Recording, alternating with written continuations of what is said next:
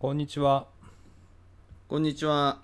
我々ファーイストカンファレンスはバスケットボールの最高峰リーグ NBA を日本により普及して一人でも多くの日本人プレイヤーを輩出し応援することを目的としています。活動内容としては NBA in Japanese というポッドキャスト番組を配信しております。Twitter、Instagram もやっておりますので皆さんよろしくお願いします。収録している本日は6月12日です。本日も私 GM と私、広報でお送りします。いよいよプレーオフ始まりまして、えー今、は現在2回戦の3試合ぐらいかな消化している。そうですね。えー今日も試合後に今収録をしているえー状態でございます。本日はえっ、とまずはいろんな各賞が発表になりましたので、えー NBA アワードの各賞とまあ、プレーオフについて、えーお話をしたいと思います。はい。では、えー、と早速ですけれども各賞お NBA アワードお各賞を候補の方から発表してもらおうと思います。はい。では、発表された順でいきますと、まず、シックスマンアワードがユタジャズの、えージョーダン・クラークソン。いやーフィリピンの英雄取りましたね。素晴らしいですね。今のところアジアナンバーワン選手かな。そうね。まあ、トロフィーを。まあ、八村スタメンだからなんとも言えないけど。あ、確かに。なんとも言えまあ、ないけど。実績はね、はいジョーダン・クラークソンの方が全然。まあね、まあベテランの域にもねありますんでね素晴らしいジャズのベンチから出てきてポコポコ決めると。続い素て、晴らしいよね。えー MIP ニューヨーク・ニックス、えージュリアス・ランドル。はい。これも素晴らしいですね。今シーズン。すね。なんか今までなんかパワー型のただのパワーフォワードみたいなそうね。あまりす攻撃のバリエーションも多くなかったからね。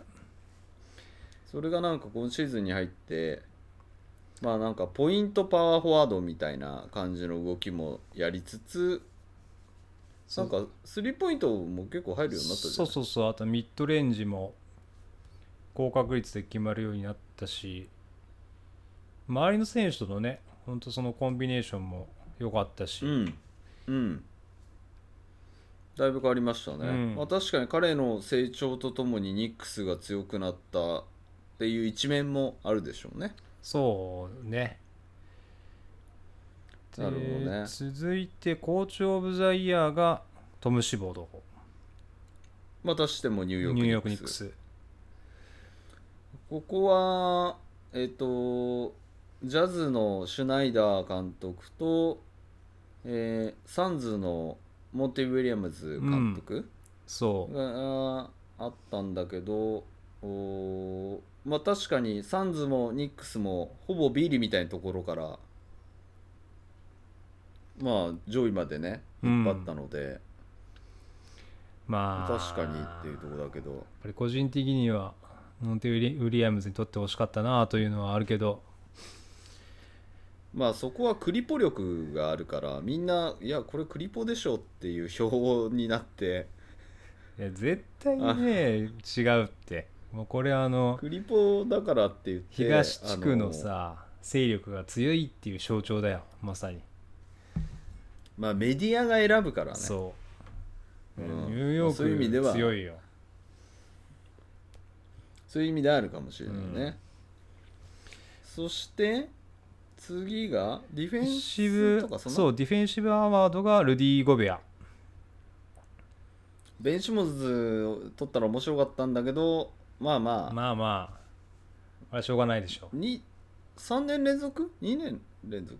三去年ん？3年連続じゃないかも。き去年がヤニスが取ってんじゃない？MVP とディフェンシブ、でも2回目か3回目のうん、受賞確かですね、3回目。うん。はい。素晴らしいですね。まあ確かにあれいると攻めづらいもんね、うん。中に。でで MVP が今日のゲーム前にトロフィーをもらったニコラヨキッチ。素晴らしいですね。セルビアの U ニコラ・ヨキッうチん。取りましたね、久々のセンターが。でセンターの MVP は？とあシャックとかダンカンぶりですか？あとあアキーモ・ラジュワンダンカン・シャックだったかな？あダンカンじゃないな。るほど。えっとねデイビッド・ロビンソンかな。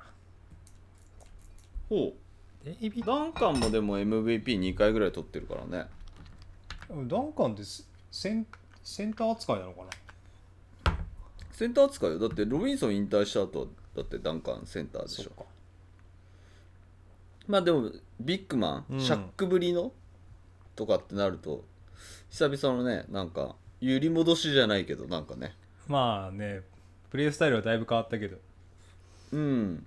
なんかエンビートがノミネートされたりとかするとなんかこのビッグマン時代時代じゃないんだけど、うん。なんかビッグマンやっぱり重要っていうのもありますよね、でなんかあの今日試合前の表彰に3兄弟？はいはいはいはい。よよよきよきっち3兄弟なのかな、みんな同じぐらいでかい。ね超でかかったよね。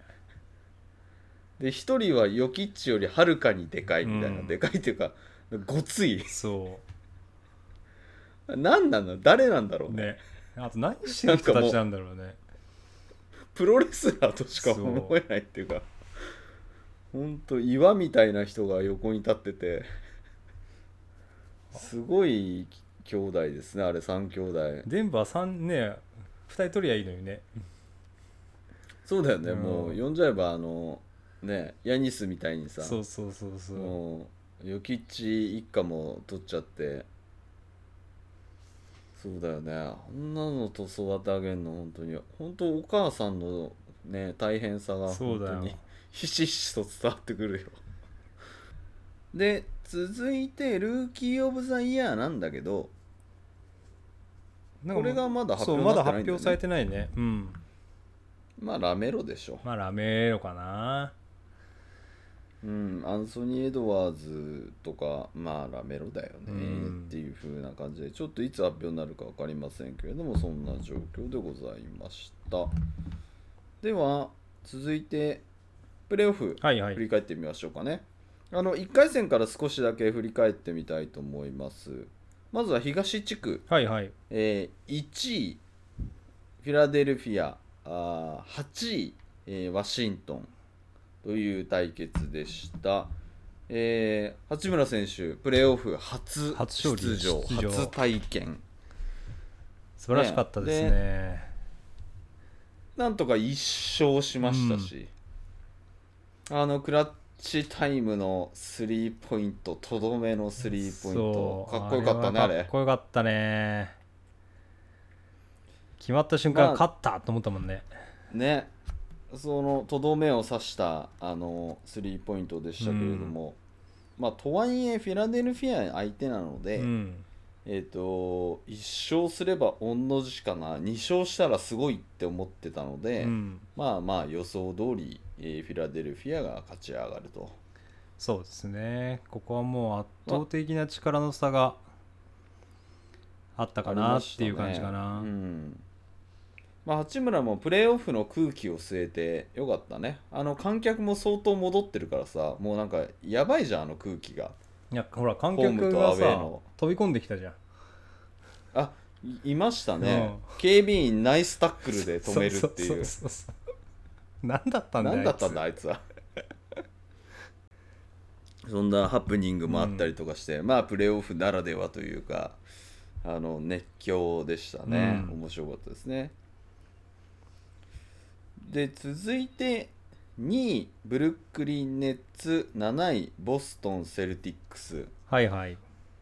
ここはねもうちょっと競るんじゃないかなと思ったんですが、うん。えー結果、えーブルックリン4勝ボストン1勝しかできずという状況でした、うん。まあジェイレン・ブラウン出てないしね。そうね。あとケンバもあんま出てなかったね。うん。なんかちょっと7位いまあ7位になっちゃったっていうのもあるしなんうん。かパッとせずっていう感じもあり、その中でもブルックリンのちょっと恐ろしさがまた垣間見れたというか、マジ強えな。ややばいね。ムカつくんだけど、ねもう。ちょっと。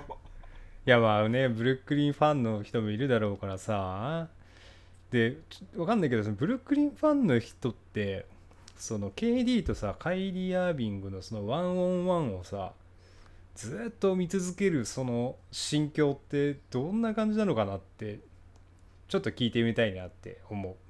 いやもう単純でしょ。こんなもうかましたれかましたれみたいうな。なのかな。それだけでしょ。はいはい KD なんか止められませんよって、はい右左シュート。はい入った。ほらねみたいな。そういう感じじゃないの？いやーまあ、まあ、今回ねその KD とカイリー以外もさ、まあ、ブレイク・グリフィンが汚れ仕事を一生懸命やってたり、まあ、ハリスが、まあセンター、そうね。センターブレイク・グリフィンっていうので出てきてね。うんでゲームやって2はねジョー・ハリスのスリーポイントが炸裂してもうファーストハーフでもうゲームにならなかったしね。あれハリス結構楽に打打てるようになってるというかさまあそりゃそうだよねだって、うんで、まあ、ブルックリン強しっていう感じでしたね。そうセカンドでねシャメットも出てきて強気でスリーポイント決めてくるしあとクラクストンか。も出てきて。クラクストンね。うん。なんか株上げてません、本当あの、中盤以降かなり株を上げていてあのディアンドレより出場時間が長くなってるので、まあね、ボストンもさあのウィリアム3世がゲーム1で9ブロックしてわこれはすげえなと思ったけど、まあ、シリーズトータルで見るとクラクソンの方が良かったのかなまあちょっとあの難しいですね、うん。まあ、まあまあな7位2位だから、まあ、当然の結果といえば当然の結果に、えー終わりました。じゃあ次が次なんですよ、うん。3位6位。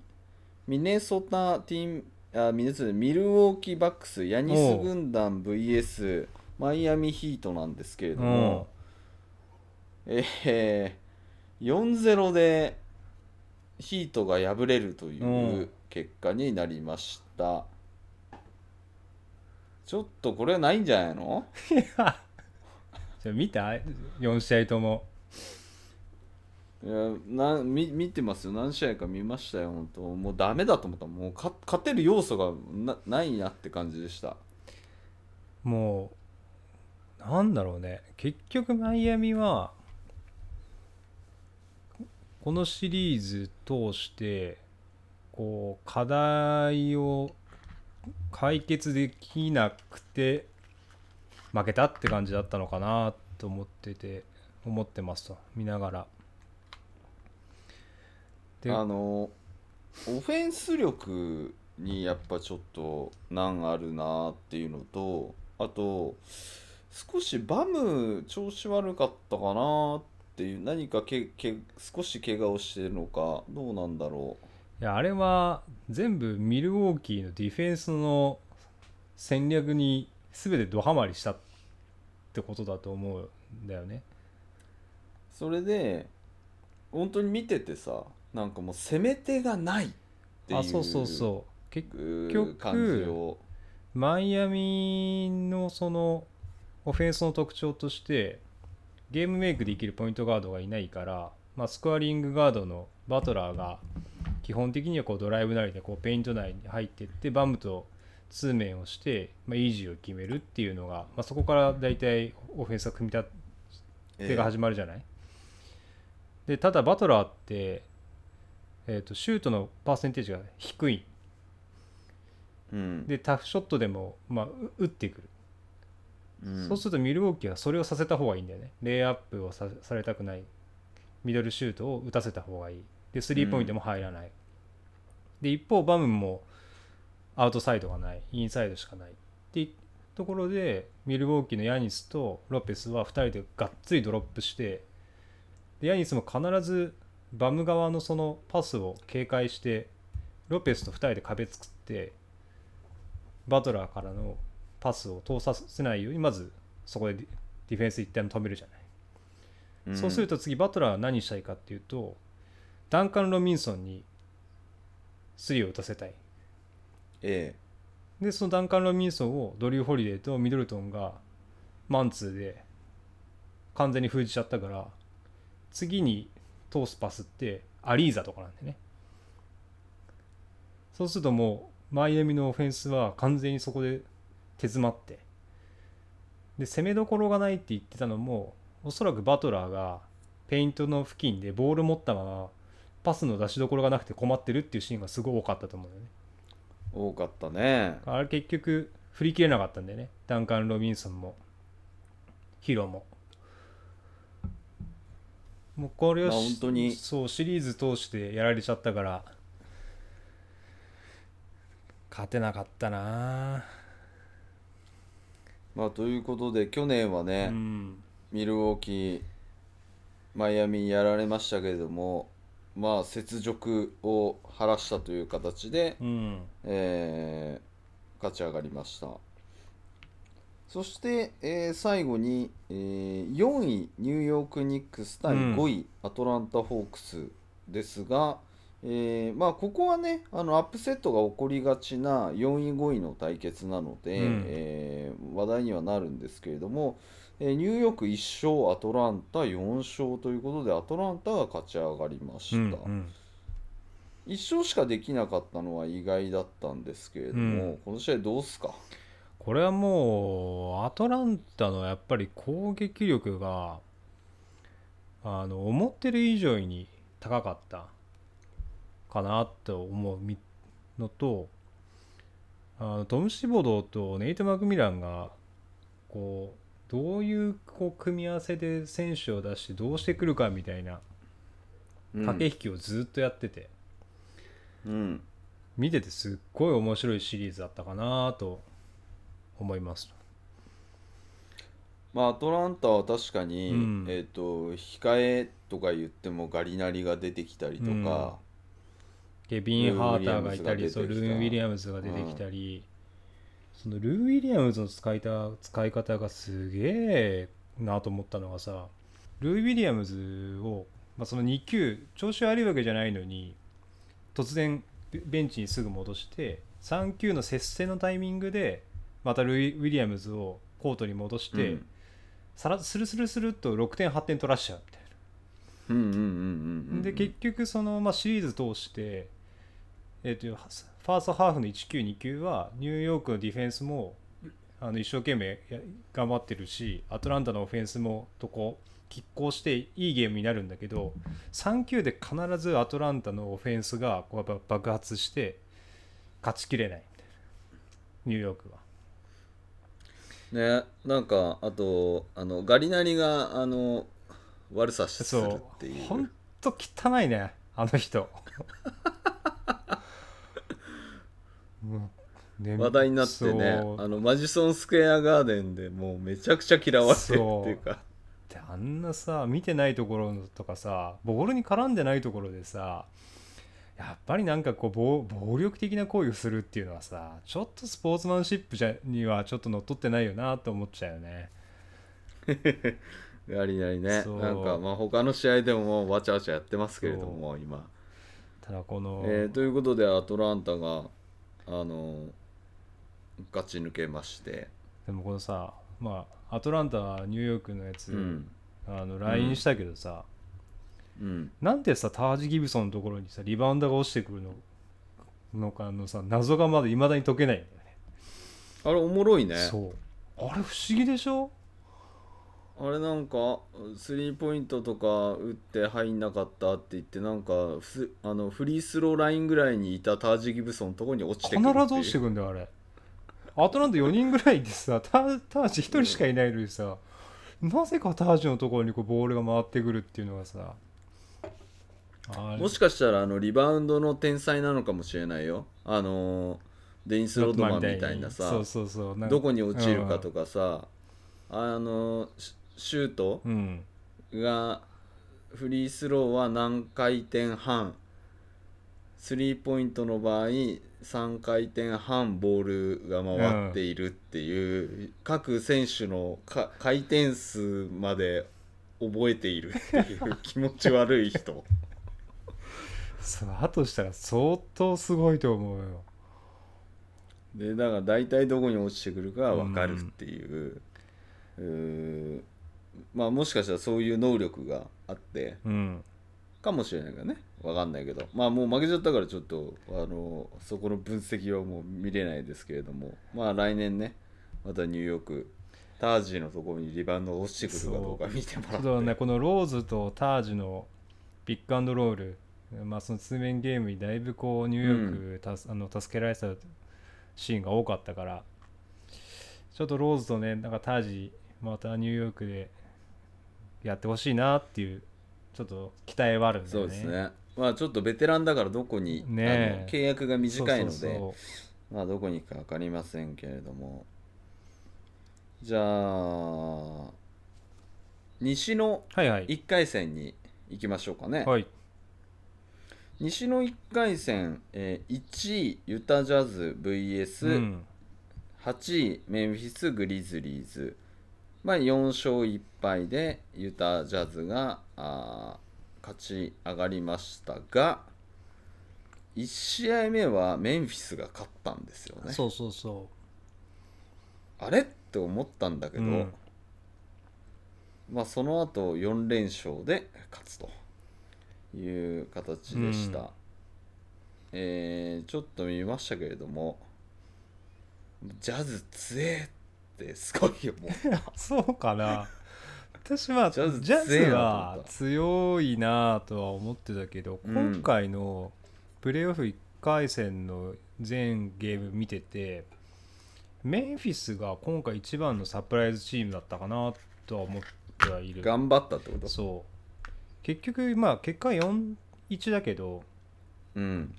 内容自体は多分どっちに転んでも結構おかしくないシリーズだったかなとは思った見てて、意外と接戦が多かったね。そう残りね2分まではね追い詰められるんだよね。メンフィスがユタを、うん、うん。そこでやっぱりこうずっと一生懸命さディロン・ブリックスもカイル・アンダーソンもさあのディフェンス一生懸命やって、まあ、ファールがどうしてもかさんじゃってさあのファールアウトしたりとか、まあ、ファールトラブルでやっぱり最後こう勝ちきれなかったみたいなところがあるのかなって思ったかな。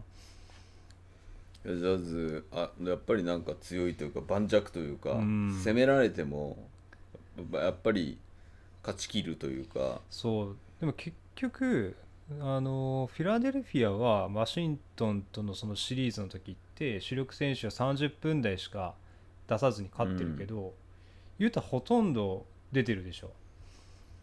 ドノバン・ミッチェルもの早めに出してシリーズずっとに関しては。うん、うん大体みんな30分後半とか40分近くゲームに出してなんとか勝った。本当はもっと多分温存したかったと思うんだよね、まあねこっからが大変だからね。そ1回戦でこんなに出さなきゃいけないっていうのはちょっとあれかもしれないですね。からメンフィスは、まあ、今のそのチームをベースに来年どうするのかわからないけどまたねかなり強いチームになるんじゃないかなと思って見てたかな。そうですね。面白いですね、うん。あの若手も多いのであのサラリーキャップに少し余裕もあるかもしれないし、うん、なんかここで面白いまたあの中堅のいい選手とかあー入ってくると面白いかもしれないですね、では続いて2位フェニックス・サンズ VS7 位ロサンゼルス・レイカーズ。はいはい。これはこれまあうん。4勝2敗で、えーフェニックスが勝ち上がりましたけれども AD がねうん。ちょっと途中からもう怪我で出れなくてなかなかあれでしたけれどもまあサンズも強いですね。もうここのシリーズはすごいドラマチックだったね。うんもう。なんかレイカーズ勝つんじゃないかなって途中まで思ってたんだけど。そうまずゲーム1でクリポが早々にこう肩痛めてすでそれでもそうななんとかそのサンズがそのリズム戻してゲーあの怪我をしてクリポが出てでその時はまだ AD がこう前を向いて全然プレーができないあの状況だったからな,、まあ、ななんとか初戦は勝って。でゲーム2はまあクリポ出てきたけどあまり良くない。よくなかったね。というかプレイ時間も抑えてましたね。あれコーチがね出さなかったんだって。うん。見てらんないっつって。でそうしたら今度 AD がもう完全に復調したじゃん。ゲーム2から。ええええええ。前向いてプレーし始めて。ドラモンドはまだその時全然ハマってなかったけどいやこれやべえなと思ったんでね。ゲーム2で。でゲーム2でレイカーズが勝ち。そう。してゲーム3で。もレイカーズが勝ち。AD がゲーム3で怪我したのか？ゲゲームーム4 3かかゲーム4かじゃないかな。ゲーム3でもうちょっと怪我をしていたんだと思う。で4がもう全然なんかちょっと出て終わりみたいうな。そだそう。かそれがゲーム5だったかな。まああのもうちょっとレイカーズがまあ2勝1敗でレイカーズがリードしたんだけど AD 抜きかよっていう状況になるっていう、でそこからフェニックスが3連勝して、まあ、4勝2敗でフェニックスが勝つと。で徐々にクリポがだんだん肩がそう復調ってきてしてそう。スリーポイントが決まるようになったし。いやだからまあレイカーズは今回その多分2連 2, 2連続の back-to-back を本当は本当にするつもりだったと思うんだよね。でそのためにはそう,、そうね。うん。AD が復調すること。でその後の例えば勝ち上がってきたデンバーとかまあジャズのゴベアもそうだし、まあ、フィラデルフィアがファイナルに上がってきたっていうことを考えるとやっぱりドラモンドをちゃんとセンターのアンカーに据えてファイナルまで勝ちきるっていうのを多分このプレーオフのシナリオだったと思うんだよね。だからこうこのフェニックス戦をそのまあ練習でもないけどドラモンドと AD とレブロンの組み合わせでセセカンドユニットで AD とカルーソとかあの、ガうん。あのガソルとかとやらせて。うん。でなんとかこうドラモンドもこう組み合わせてうまくチームとしてのケミストリーを作りきるっていうのが多分このフェニックスとのシリーズのプランだったはずなんだけどまあ AD の怪我によってもう完全にプランプランがこう崩れちゃったというかフェニックスの土台になっちゃったみたいな多分そんな感じだったんだろうねそうですね。あとあのブッカーがあの1段階上がったなっていう感じがう印象んを持ってます。あの今までも素晴らしいプレイヤーではあったんだけど、ここに来てもう完全にその止めるのが難しい選手プレーオフでも得点を抑える、ブッカの得点を抑えることっていうのはプレーオフでさえもかなり難しいというレベルの選手に、まあ、上がってきてる。特に2回戦もそうなんだけどなかなかやっぱりあのフェニックスうん。あのいいチームになってきたしセカンドユニットというかあのセカンドチームうん。出てくるやっぱりあのロールプレイヤーも、ね、なかなかいいものがあるじゃないですか。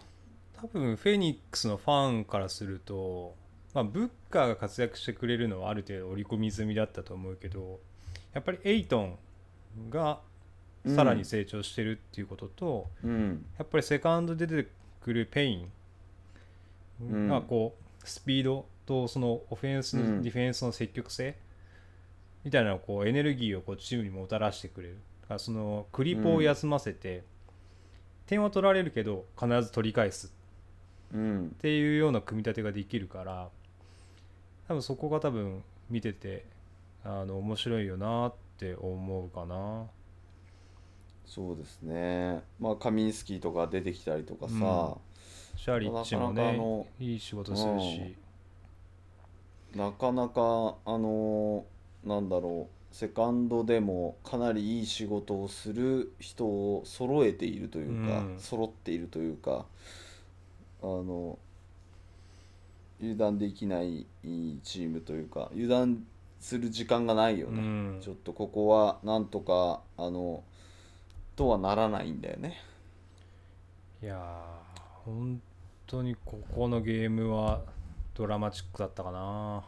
そうですね。レブロンが、あのこんな若い若いというかあ1回戦とかで敗退するっていうのは、レブロンが出たプレーオフでは初めて。うん。17回18回プレーオフに出てるけど初めてあの1回戦負け。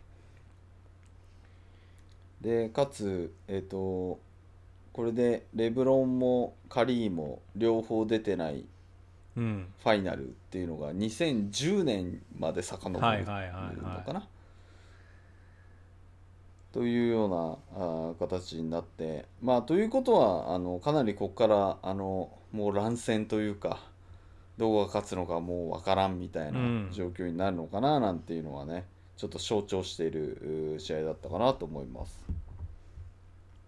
では続いてが、えーデンバー VS えー3位のデンバー VS6 位ポートランド。はいはい。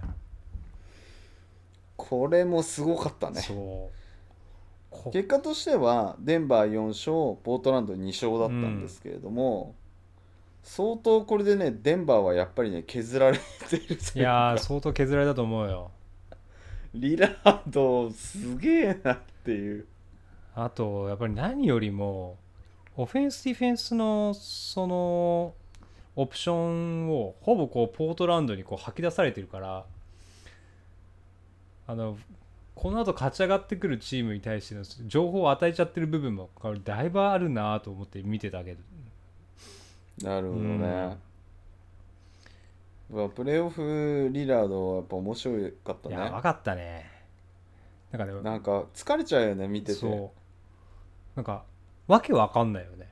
おえ、うん打った？冗談だろみたいなこれファールゲームでこれやってリラードがあと2本ぐらい決めればなんとか OT かとかって思ってさ、うん。本当に決めるんだもんあの人。すごいよね。しかもさちゃんとあんだけ警戒されてんだよ。警戒されてある程度ファールをもらう前提でこう体勢わざとこうく崩してショット打ってそれで決めるとかってえ？すごいよね。決め続けてあれは面白かったですね。まあ結局ね,、うんね。ここはもうディフェンスのこう組み立て方を毎試合毎試合こうデンバーもこうポートランドも変えててその戦いもすごいやっぱ面白かったかな。特にあのアーロン・ゴードンがまあうん。セカンドハーフ以降こうリラードをしっかりこうマークするとかいやいいディフェンスがいいとは思ってたけどリラードにこうここまで効果的に守れるんだっていうのはやっぱりすごかったね。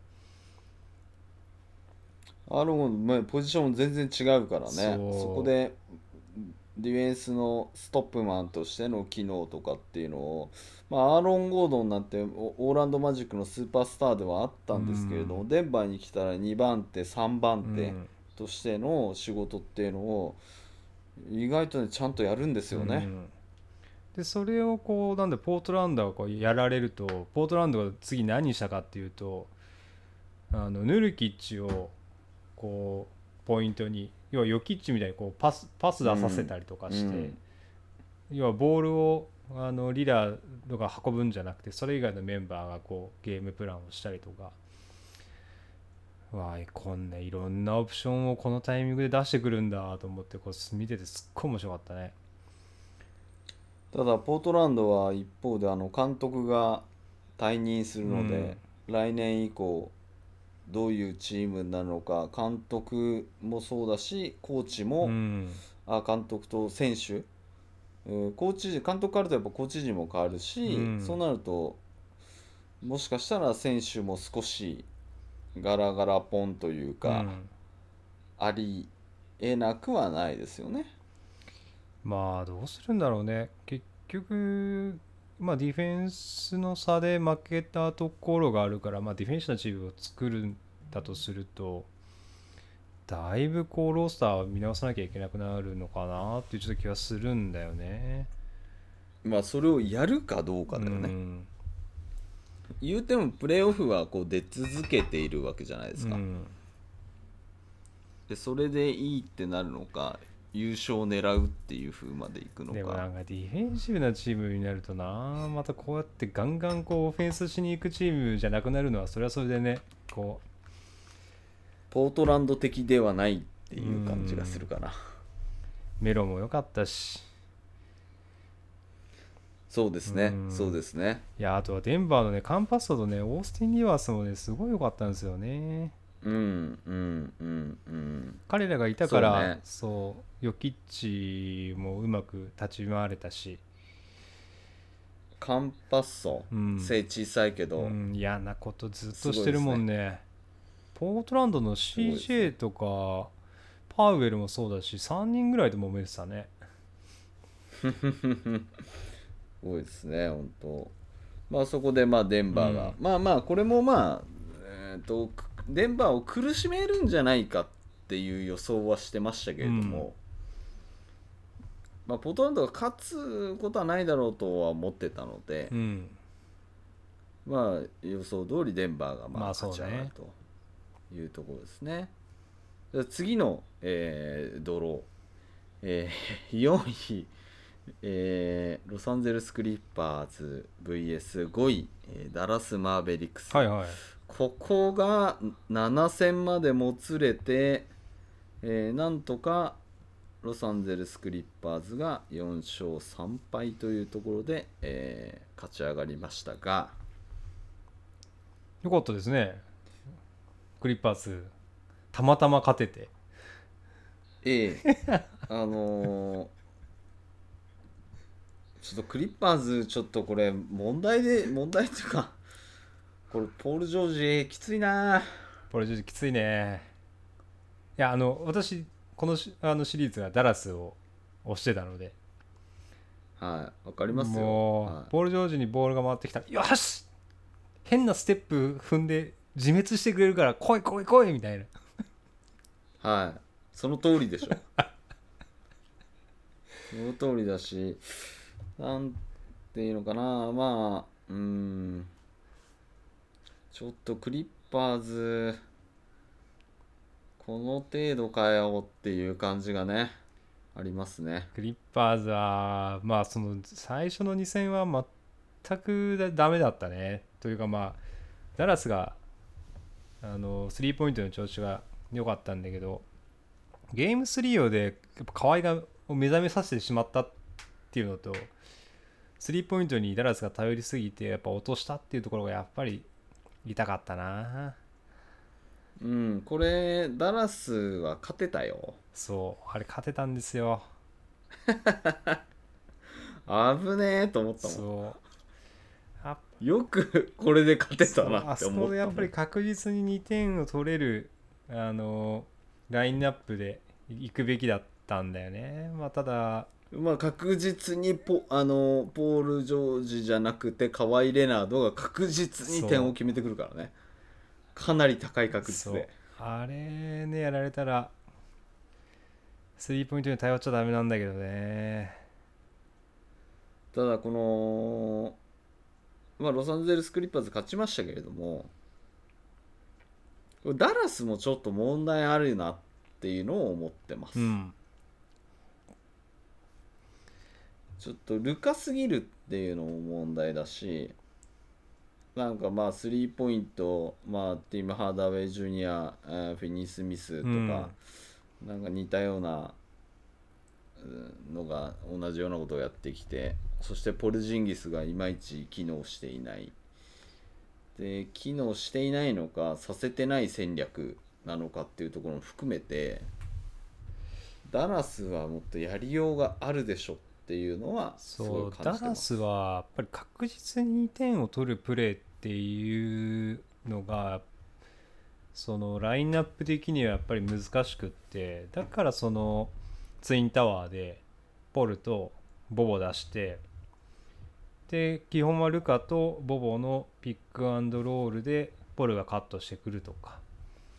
っていうのぐらいしかやっぱりその2点を取るっていうか確実に確実に2点を取るっていうその攻め方っていうのがちょっと苦しかったのとやっぱりこうセス出しちゃってルカが下がった時のそのセカンドチームのもう少し頑張りっていうのが厳しいよね。なんかあれ？ジョシュ・リチャードソうン、ん。もうなんか思ったより使えないというか。まあジョシュ・リチャードソンはまあねゲームメイクっていうよりこよりかどっちかスコアリングであのドライブから展開するタイプだからね。やっぱあった選手がセカンドいないといないと辛いんだけど。マッチしてないよね。ジョシュ・リチャードソンってだってスターティングクラスのさ選手だったのにここ2年ぐらいでかなり株を落としてるというか、76フィラデルフィアで期待したけど全然ないまいちだなと思って放,、ね、放出してでダラスに来てあまあまあいいあのルカの代わりとしてはねセブンティシックスはゼスタメで出てたわけだからさ、うん。それを取ってきたかと思ったらさ全然フィットしないっていう。そうね。特にセカンドで出た時にこう周りにスリーポイントをこう高確率で決められるような選手がいないとちょっと難しい。のとあとジェームズ・ブランソンがもう少しこう活躍できることを多分コーチ陣は期待してたんだろうなというちょっと気はしてるかな。ダラス薄くない？いやー苦しいよ。苦しい。ドワイト・パウエルはいもちょっと輝きを失いつつある姿を見てちょっと切なくなったしねまあやっぱりえっとあれ？ACL アキレス？うんどっちだっけ、ACL だった気がするな。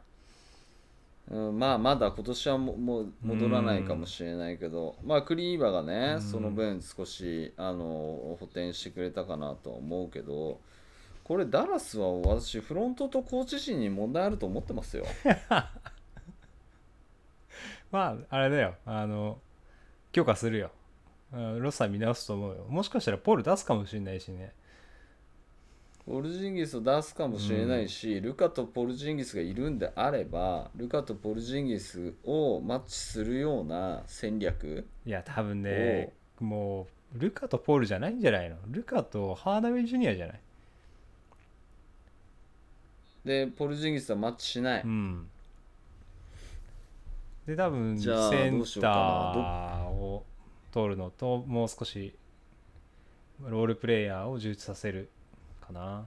うん、まあロールプレイはねポルジンギス出せばあの30億分あのキャップいがや開くんで。ーまあキャップは開くんだけど出した分返ってくるかっていうとちょっと厳しいよね。どのチームが欲しがるか。ウォリアーズ。あももらってくれんの？だったら。ウォリもう だったらもう。喜んウォでリアーズ。喜んでダラスウ側は。ォリアーズ取ろうか ウィギンズと交換しあようかな。いいよいいよ。あのうちそこまでディフェンス頑張るつもりないから。ウィギンズと交換して同じぐらいでしょ対価としては。金額はそうかな。でもうん。年齢がね。あーポルジンギスもな。ちょっとあー。いやすごい好きな選手なんだけど。うんダラスじゃないかもしれないね。もしかしたらね。うん。他のチームの方が輝ける可能性がうん。ちょっと見えてきたかな、エースとして使わないとダメなんじゃない？やっぱ。でそれに体が持つかっていうところもあるじゃない？ここ2年ぐらいの感じだと厳しいようねんまだちょっとハードにプレイできる感じあんまりしなかったな見ててそうですね。それだったらあれだよエルロサンゼルス・クリッパーズのあのテレンスマンの方が若手としてエネルギッシュなプレーして後半ダラスもだいぶ苦しめられたしあっちの方がいいかな。そうですか。まあちょっとこここの後どう,、うん。どういうふうに、えー、とダラスはこのままポルジンギス残すっていうのであれば、うん。やっぱ大幅に戦略の変更が必要になるし、うん。じゃなくてえっ、とチームを少しガラガラポンルカを中心にガラガラポンするんであればまたちょっとまあ変わってくるかななんていうのが思いますので、ダラスが、うん。まあダラスよりも多分クリッパーズだと思うよクリッパーズも解体ですよ。何言ってんですかあなた。何を言ってるんですか。クリッパーズはポール・ジョージを中心としたチームに再構築ですよ。マジで？可愛い出すの？だってポール・ジョージにすんごい契約しちゃったんだもん。あもうしちゃったんだっけ？そうだよ。45億超とかもう50億近い契約ですよ。あら。ちょっと早まったんじゃない？どうしようもないこれもうだから。河合がもうどっかもう俺レイカーズ行きますみたいなうん話になったりとか。いやはい。ありえるね。えっとはい。で暖かいとこが好きなので、うん。西海岸で、うん。ウォリアーズか。ということはね。いやもうそんなのやったらち、あのリーグから制裁がああると思うウィギンズを出して。あれじゃない？そんなことやったら契約金おな15人揃わないんじゃないの、契約金同じぐらいだからねウィギンズと河合って。あそうなの？だから対等トレードになるんだよこれが。マジで。マジでって話。ウィギンズ頑張れよ。金額金額比べてるだけでしょ金額言われてるだけで金額で言ったら10日にに近いの。これをやらかしたのはミネソタだよ。そうだね。ウォリアーズじゃない。ウォリアーズが悪いわけじゃない、悪いわけじゃない。これをやらかしたのはミネソタ、うん。河合はほら2年ごとぐらいにチーム変えちゃうからマックス契約できないんだよ。そうね。だから30数億止まりなんですよ、はい。なのであのウィギンズのマックス契約と同じぐらいなんです。しょうがない。まあしょうがない。はい、ウォリアーズお待ちしてますんで ウィギンズ。ウィギンズじゃないあのカワイ・レナード。カワイ・レナード。さんあのサンフランシスコでお待ちしてます。暖かいですよ。聞いてたら連絡ください。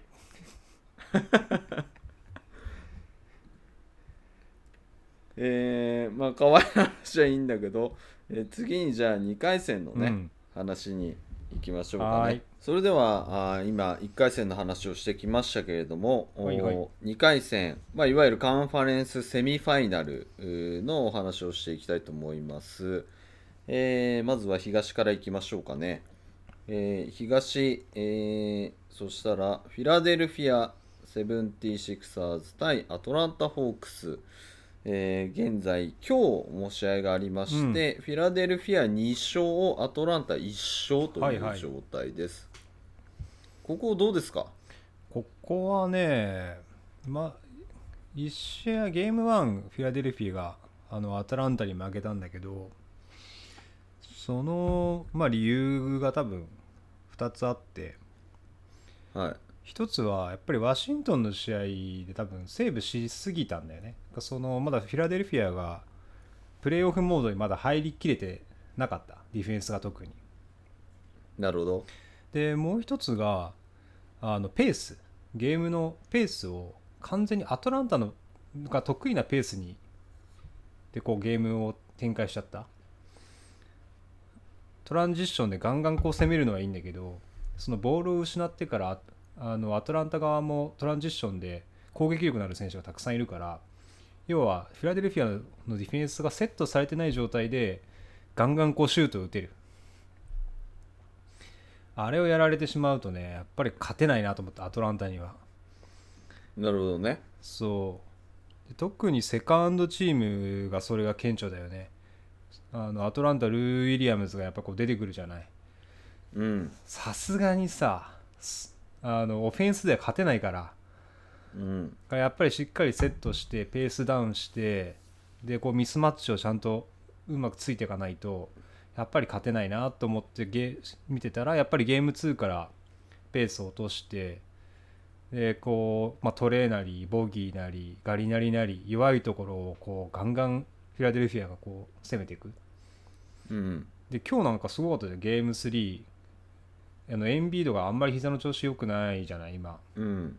でかつカペラを無効化するしたいからもうエンビードがもうトップオブのキーキーの位置にいてでそこからこうボール供給してシモンズにこうガンガンこうガリナリやらせたりとか弱いところつきまくって、こう2勝。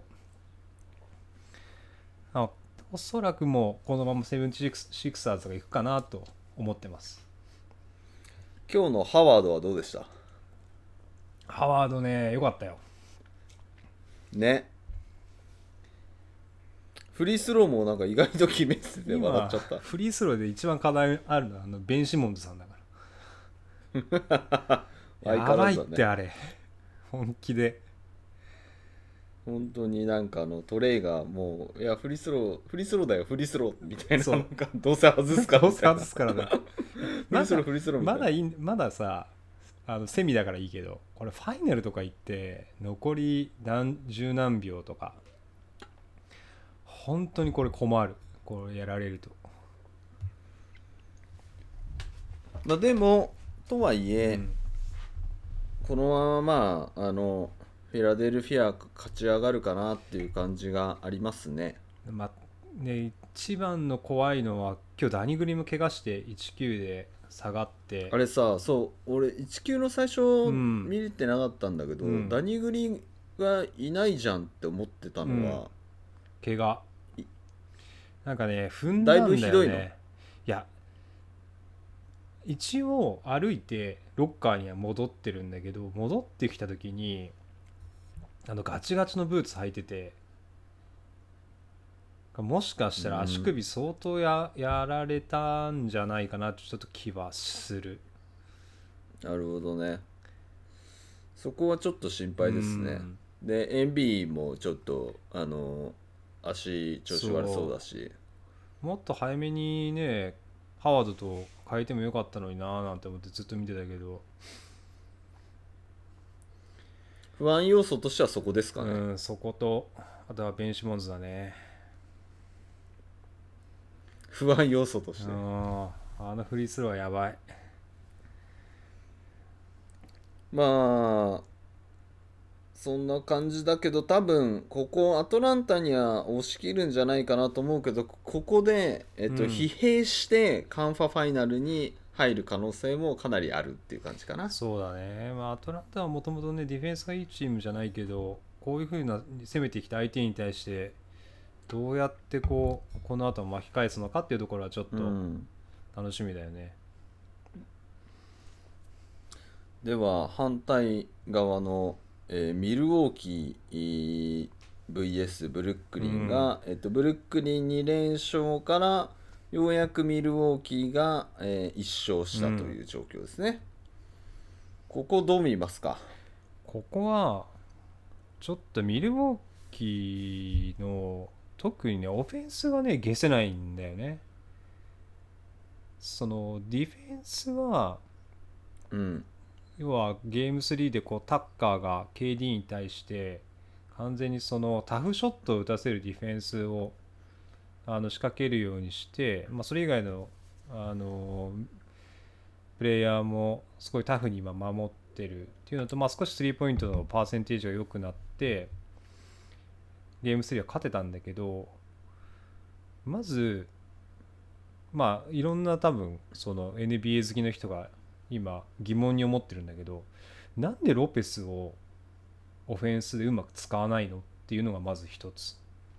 うん圧倒的に有利なはず、オフェンスはね、でディフェンスは穴になっちゃうからこう引きずり出されちゃうと、まあ、ロペスがやられる。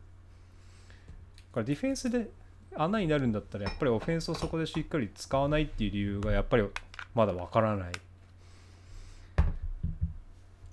ヤニス攻撃になっちゃってる。そうヤニスが要は KD と同じようなプレーをしてるのね。要はスリーポイントを打ったりうん。ミッドレンジでシュート打ったりセットしてブレイク・グリフィンに対してこうターンアラウンドシュートをしたりとか。うんでも本来そのヤニスのあの身体能力とさうん。突進こうでできる力を使うんだったらトランジションは OK だと思うんだ。うん。もうギャップができてるから。それだったら例えばスクリーナーで入ってって通面でボールもらってリムに対してアタックするとかっていうのうん方の方がよっぽど効果的だと思うんだよね。なんでスリーポイントあんな打つのよっていうさミドルもそんな 打たなくていいのにっていうのが すごい謎なんだよね。どうあれしてくるかね。この一勝で少し調整してくるのか、うん。まあ、戦術を変えてくるとか、うん。まあ、ブルックリンはこのままやってくるでしょううし、ん。うーんとハーデンが多分戻まあれな今一応さそうかな。怪我をし,、うんしていてで戻っては来ない可能性があるんだけどただいつ戻ってくるのかもよく分かんないじゃん。そう前回が21ゲームぐらい出てなかったのかな？再発して。ハムストリングやっちゃって、だからもしかしたらこの後出れないのかなっていうちょっと気はしてる全然出なかったら面白くないけど、まあ全然出て出てきたらまたとんでもないけどね。そう。今のうちに勝っとかないと。ただ2連勝ブルックリンにねされちゃってっていう形で、まあでもなんかミルウォーキーが勝つっていうビジョンも全然見えないんだよな。まあちょっとねあーゲーム1とか2のあのブレイク・グリフィンのスリーポイントとか先にこう頭に入っちゃってるからこうまだまだこうミルウォーキーが勝ち越すっていうイメージがちょっとまだ持ててないけど。まだ余裕を持ってブルックリンがやってるというか好きなようにやってるように見えるね。そうまあただあのクラッチタイムでブルックにだいぶミスってたりとかするからやうん。っぱりこうレギュラーシーズンでどれだけこうケミストリーを作ってきたかによってああいうところ出るじゃない。うん。だからまあ追い込めれば、まあ、勝ち目あるのかなっていうちょっと気はするかな。ただイメージとしてはフィラデルフィアとブルックリンのカンファファイナルかなっていう感じですかね。ん。まあでもなここは私もミルウォーキーをしてるからタッカーのディフェンスもいいしホリデーどもいいし。こがブルックリンをやっつけてくれるかみたいな感じになってんのかな？頼むミルウォーキーって感じ。ねえ。そんな感じで。まあただあー今ブルックリン2勝で2勝1敗なのでまあまだ全然わかんないですね。ここ次の試合めちゃくちゃ重要でやっぱ3勝されると全然違ってくるので、そうね。そこから逆転するっていうのは結構難しいので、えーこの次の一戦は非常に負けらんないよ。えーブルックリンミルウォーキーだからミルウォーキーも非常に重要だし、うん。えーアトランタもここで2-2にするか3-1にするかでうん。全然違うので、まあ、そこがどうなるかってところですね。はいじゃあ西の山に行きましょうかね。はいはい。西の山は、えっとちょうど今日やってましたあデンバーナゲッツ対、えーフェニックス・サンズからいきましょうかね。はいはい。えっとフェニックス・サンズ3連勝。ありがとうございます。強いね。でしょう。私強の予想が当たりつつあるんじゃない？なんか予想してたっけ？あれは私の希望はフェニックスとフィラデルフィアのファイナルだかああなるほど。あまあありえうわーうん。まあわかんないね。ら、うん。どうなるか。うん。なるほどね。えっ、とデンバーも結構前線はしてるんだけど。うん。ただ苦しいねまずこれってやっぱちょっとうん。ポートランドに苦戦したっていうのやっぱりあるんですかね？いやえっ、とねデンバーがまだねフェニックスのディフェンスを攻略できてないんだよね。まずエイトンがワンオンワンでヨキッチを止められてるのよ。まあ、結構寄ってるけどねディフェンスも。であのゾーンを結局デンバーが崩せないからうん。ボール回してもギャップができないんだよね。まあ、そもそもデンバーはあのジャマール・マレーがいないっていう状況だもんねそもそも。それでもポートランドにあのゲームしてるから別に、うん。まあまあマレがいた方が多分と当然それはいたらだっそう。て全然違うでしょ。チームが全然違うじゃないでもかなりね苦しんでるかな。ヨキッチが完全に孤立させられてる、まあでもそういう戦略取るよね、うん、でも今日のセカンドユニットは少しその取っかかりを作ってて要はそのゾーンなりこうディフェンスを広げるためにスリーポイントのあの構成でデンバー組み立ててそこからこうドライブ仕掛けられるようになって少し広あのいい感じで攻められて追いつけたみたいマイケル・ポーター・ジュニア。なうん。デンバうん。ーもう一皮むけたら面白いかもよ。そうね。まあキーマンであることはやっぱり間違いないよね。あの状態だと一人で突っ込んでいくシーンがどうしても増えるからヨキッチ以外でじゃあ誰ができるっていうとやっぱりマイケル・ポーター・ジュニア。あの高いあの打点のシュートとかさ。あの止められる人いないからサンズに。あのーテイタムみたいにになってほしいね。あの昔のあのルーキーとか2年目とかうん。のプレイオフテイタム、ガンガン攻めるのね。うん。なんだこれマジで止められねえみたいな。ああいうのをちょっとお次の試合とかでうん。見れたらいいな。ただ3-0からの4連勝なんてまずプレーオフではありえない。ねないね。うん。いや今日のクリポもやばかったじゃん。うん。いや、フェニックスディフェンスは良かったんだけど、オフェンス苦しい時間帯が続いてさ、シュート入んなかったんだけどさ、うん。それをこう、クリップは今度、ファールをもらうようなプレーをこう続けてやって、フリースローでこう、点をこう稼いでって、3球からあれショシュートパーセンテージが戻ってうん。圧勝したみたいなさ、あれ面白いねなんか。あヨキッチのわざとあの前に入ったり、入ってヨキッチがちょっとつい手を出しちゃったととその手に絡んでいってファールをわざともらうと、あれいい必要ないでしょっていうことをやるあのクリス・ポールの戦略、うん。もうファールがかさんでるから。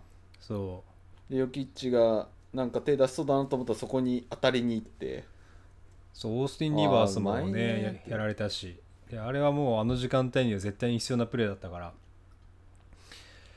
いや、さすがだなと思った。流れ戦況そう。そういったところを踏まえて相手がい嫌なことをうん、やり続けってくるっていう、うん、でねこうで両そうなると少し楽になってくるというかリズムが。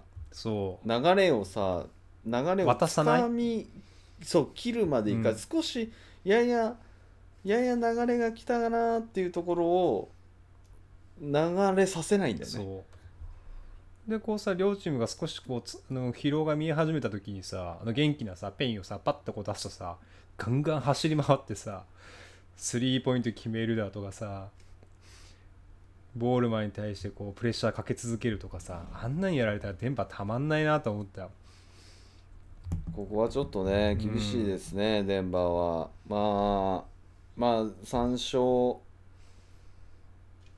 3連勝されてるのでまあこのまま、まあ、デンバー1勝返してないしは1勝も返せずにフェニックス・サンズうん。カンファファイナルですねこれは、うんで一方反対側がユタジャズ、えー VS ロサンゼルス・クリッパーズで、えーユタジャズがホームで、うん。まあ、2連勝して明日、まあ、3試合目があるというロサンゼルスに帰ってきてありますけれどもユタのまずホームはすごいねやね。やっぱり、盛り上がってるね、ねえユタすごいね。あとあのグラデーションのさ T シャツのやつすすごいよね、もうなんか嫌だね。うん。行くのも嫌だよね。そ敵として。うそう。まああのちなみに私このシリーズあのユタ推しなんで。すいませんありがとうございます。あのユタ強えよ。強いでしょ。1回戦より強いんですけど。超ありがとうございます。ジョーダン・クラクソンのいねスリーポイントの調子が戻ってきたんでね。安心して送り出せますええそして1回戦よりひどいんだけどあの ポール・ジョージが。あ出てた？マジで。ゲーム出てた？マジきついな。あれなんだろうな。メンタルなの？どういうこと？いやポール・ジョージって素晴らしい選手ですよ。多分ポール・ジョージのオフェンスの癖としては必ずやっぱりこうドリブルとかステップを踏むっていうのが多分癖であるんじゃない？あそこでやっぱりこうボールが止まるから河合はとかさレジー・ジャクソンモリスロンド含めてみんなこうシンプルにプレーするじゃない、しますね。そう。でポール・ジョージが持つと必ずその中に入ってってうにゃうにゃうにゃっとして。ポールはおしゃれにあのそう。いやかっレーするから。すごくうまいんだけどやっぱり合ってない。中にはそう入るとゴベアとかいるからどうしてもタフショットになるんだよねそれってねダラス戦もそうだったのになんでまたユタ戦で同じことしてるのかなっていう気はしてる。だからもっとねシュートもパーセンテージいいんだからもっとシンプルにプレーすればって思うんだけどどうですか？クリッパーズ推し。えっとですね えっとですねまあジャズのもう、まあ、ディフェンスはきついじゃん。うん。ジャズのディフェンスはすごいいいところでで正直クリッパーズはやっぱりその河合とポールっていうところに、うん。あの任せすぎているというか、で河合もねちょっとねそのスイッチのオンオフがすごくて、うん。オンの時はねもう誰も止められないんだけどそんなの40分間もないわけですよ、でそうなってくるとやっぱ単純にねオフェンス力に欠けるよねものすごい。あのオフェンス力っていうか結局河合なりポール・ジョージのワンオンワンで仕掛けてくるからうん。ある程度こう対策タタフショットを打たせればあのユタとしてはもうラッキーなんだよね。それに徹するわけじゃん。そう。もうタフショットを打たせる。だってボーヤンもう打たせていいってボグダノビッチがこう河合に対してすごいいいディフェンスしてるじゃん。こうフェイクに引っかからずに、こうちゃんとプレッシャー与え続けてああいうことである程度こう対処できるからもったいないよね。でその時のでその時のうん。オフボールの動きうがん。ないんだよね。止まっちゃうんだよね。ポールと河合が持ってると結局あのレギュラーシーズンはやっぱそれでシュートまで行ったりとうん。か決めきってくれたりとかするんだけど、そのポールと河合が攻めきれずドリブルついてボールを持ってから動き出すんだよ、周りが。いやだからで基本そうオフェンスはもうそこでおしまいっていう戦略だからいいんじゃないの？だかあそこでもしちゃんとねゲームメイクできるポイントガードがいてで河合が一つのオフェンスのおあのオプションだったら相当クリッパーズ強いと思う。ここをねなんかこれに走った戦略になってしまってるっていうところがうん。あるので、ちょっとね、まあ、ディフェンス力は高いんですけれどもやっぱり攻めきれないシーンっていうのがすごい多くてで一方ジャズですよ。うん。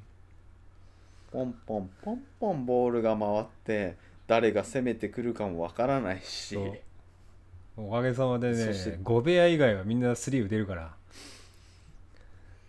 そしてドノバン・ビッチェルの一歩目の速さとそこからストップしたかと思って次の速さ。もうリラードみたいだったでしょ？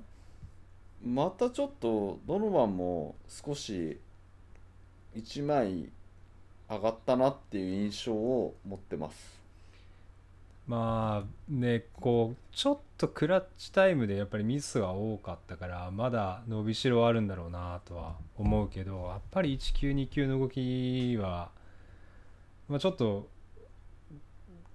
止めらんないレベルかなとはやっぱ思ったね。そうですよねいや本当決してクリッパーズディフェンスが悪くないんだけど、うんあの必死だよ。ちょっと止められないわ本当に1枚では止められないのででそこに2枚使うことになると2枚使われたらジャズだよね、うん。もう誰か1人空いてるっていうののあのポンポンポンポンパスが回ってそうなんですよ。やっぱりねあのボーヤン・ボグダノビッチもジョー・イングルズもさ、まあ、よく見えてるよね。よく見てるね。ね。ちゃんとそのスペーシングせうーあの数的有利とスペーシング、もうこれ本当あのうんバスケットボールのお定石でもあるし佐々木クリスさんもよく言ってるけどさそれをみんなが意識してあのやっていてダブルチームがどっかに行ってるまあダブルチームに基本的に行くのはあのドノバンが持ってる時だったりとか、まあ、ドノバンが1枚抜いた時うん。に数的有利が発生した時のあのみんなの意識の共有、うん。絶対誰か空いてるしスペースがあるからでそこに対してみんなが動けている。そしてドフリーの選手が大体発生していて準備ができている。でパスもそこにちゃんと来る。でこうーん。強い。強いしさらにここにコンリーがいるんだけど今出てないうでしょ？強いよ。これジャズねあのクリッパーズとの試合見てジャズ優勝あるかもってちょっと思いました。まあそうだね。ジャズは、まあ、圧倒的なオフェンスで来るからただまあ相手のチームがこう弱いところをオフェンスでこう狙い続けると、まあ、そこがちょっとどうなのかなっていう気はするけどね。まあ、分かんないけどね、うんそのブルックリンとかとやったらどうなるかってなると個の力ワンオンワンでのはやっぱりこうジャズ厳しいしそのアンカーにゴベアがいるから、まあ、それがあのなんだろう成立してるんだけどじゃあゴベアがファールアウトするようなことがあった時って多分ジャズもう完全にピンチに追い込まれるしそれはあるのとあのあとミドルレンジをボコボコ決められるとちょっとジャズとしては厳しいかもしれないね。あのブルックリンとかで KD アービングうがん。ボコボコミミドルレンジ、うん。い今のご時世一番あの確率の低いロングミドルっうん。ていうのを、あのあアービングとさ KD はさお構いなしじゃ、うんん関係ないからね。うん。でボコボコ決めてくるようなチームになるとちょっとあのジャズとしてはまず戦略が成り立たなくなっちゃうから、うん。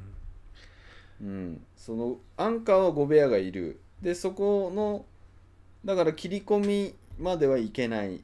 けど1枚ピュッと抜かれてはいシュート打ちますみたいな、そうねうん、まあでもまあただそれをずっとやられると確率の論で、うん。まあだからあのレギュラーシーズン82試合になると勝率がトップになるけど7試合だけしかやらなくて、うん。相手があのカイリーとか KD とか。ただまあブルックリン相手だったら間違いなくあのまあオニールもいるいるしゴベアもいるからあのいい戦いになるかなっていう気はする。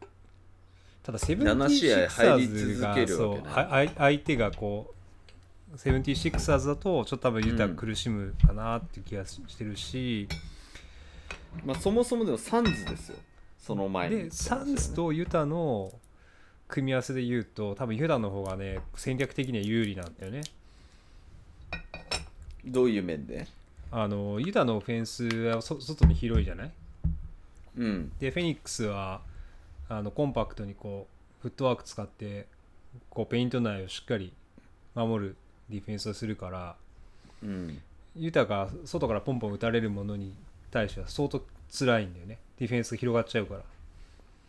多分。そしてユタは結局今シーズンスリーポイントも成功率も試投数も一番なかな？のかな？うんあれは多分フェニックスとユタだとフェニックスは多分勝てない気はしてるけど私はフェニックスをしてる。なるほどね、うん。まあここは結局1位2位の対決になんかなりそうじゃない？まあわかんないよ。こっから河合がどう出るかっていうのとあとはレジー・ジャクソンがだいぶ調子戻してるのとうん。テレンスマンとかもねこうドリブルからこうレイアップ行ったりとかっていうこう縦の攻撃力があるからゴベアが出てない時間帯だったら有効だったりとかするんじゃないかなとは思ってるけどそこを使うかどうかなんだよね。使わないです。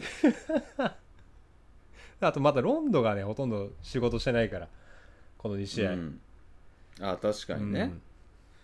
使わないです。えっとクリッパーズの戦略としてはポール・ジョージにかけます。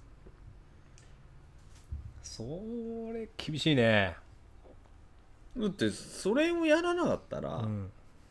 もうだってチームとして成り立たないんだもんだってポール・ジョージに最も金使ってんだから。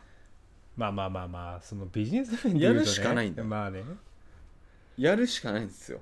でも。でポールポールがダメならダメなんです。でダメでしたねってななって解体するんですよ。だからポール・ジョージをうん使い続けてポール・ジョージで攻め続けてでもしかしたらついにあのプレーオフポール・ジョージがあのすごいことになるっていうのがここからプレあのポール・ジョージ伝説が始まるっていう。まあ、少なくともクリッパーズが勝つためにはあのポール・ジョージがやっぱりディフェンスもオフェンスもねこうもう1レベル上がんないと相当苦しいと思う。ん。だそもそもディフェンスもオフェンスもさ一段階下げてきてるからねポール・ジョージは。うプレーオフにつちょっといねダては、ラス戦を見る限りだと相当やばいと思うよあれ。うん、下げてきて入ってくるやついるのっていう、いやちょっとね3年前の自分のビデオを多分見返した方がいいよ。ああのプレーができるんだからっつって。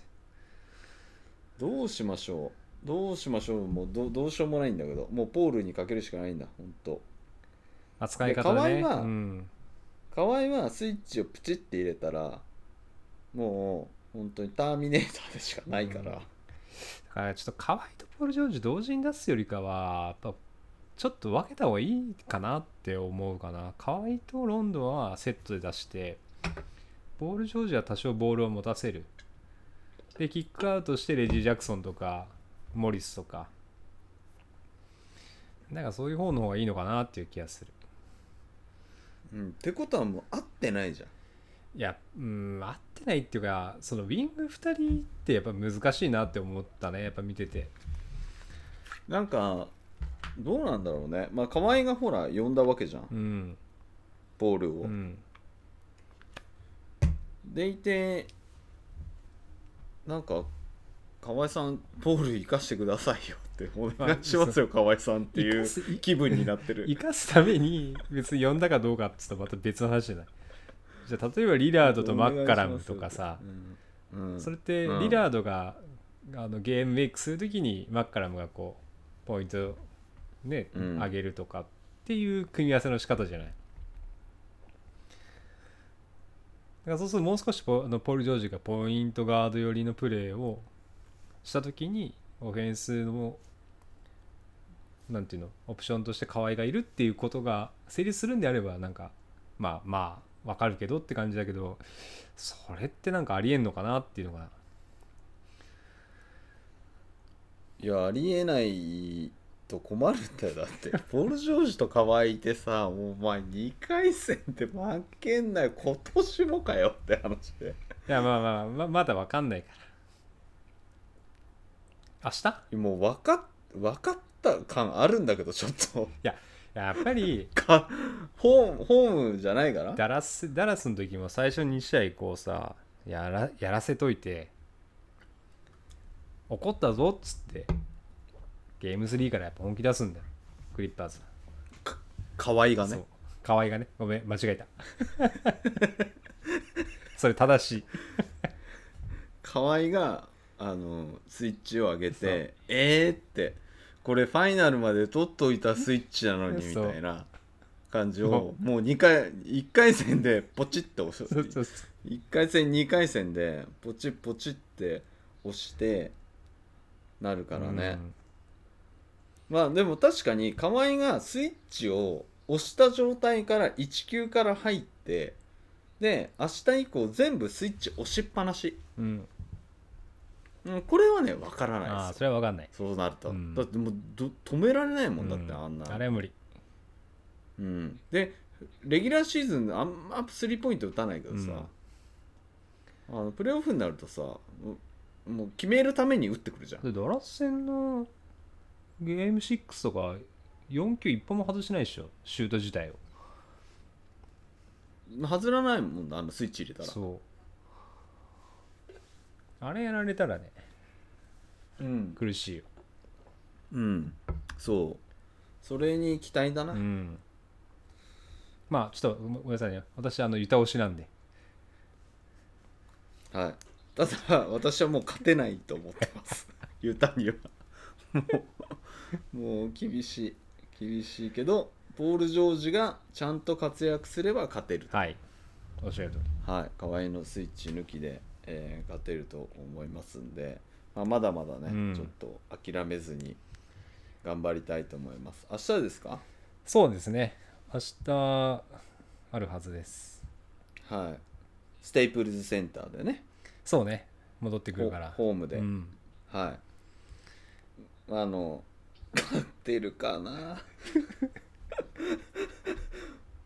頑張ります。はい。頑張りましょはいというところで、はい。えっ、とプレーオフ2回戦が今もううん。バチバチの、おー状態、えまあ、西はそうでもないんだけどまあまあまあこれからかな。どんな感じになるか分かりませんけれども、えー皆さんも注目をしていただければと思いますし次はどれぐらいかな？ファイナルあたりファイナルうカンファレンスファイナルぐらいじゃない？カンファファイナルぐらいでうん。皆さんとまたいろいろお話ができるかな、うん。どうなってるか。うん。クリッパーズ VS サンズになってるかな。そうなってるといいね。うん。多分なってないと思いますけれども、おそのあたりで、えー皆さんとまたお話できればなと思ってます、えーこのとこでいいですか、はい。本日はでは本日は以上にて終了です。ありがとうございました。ありがとうございました。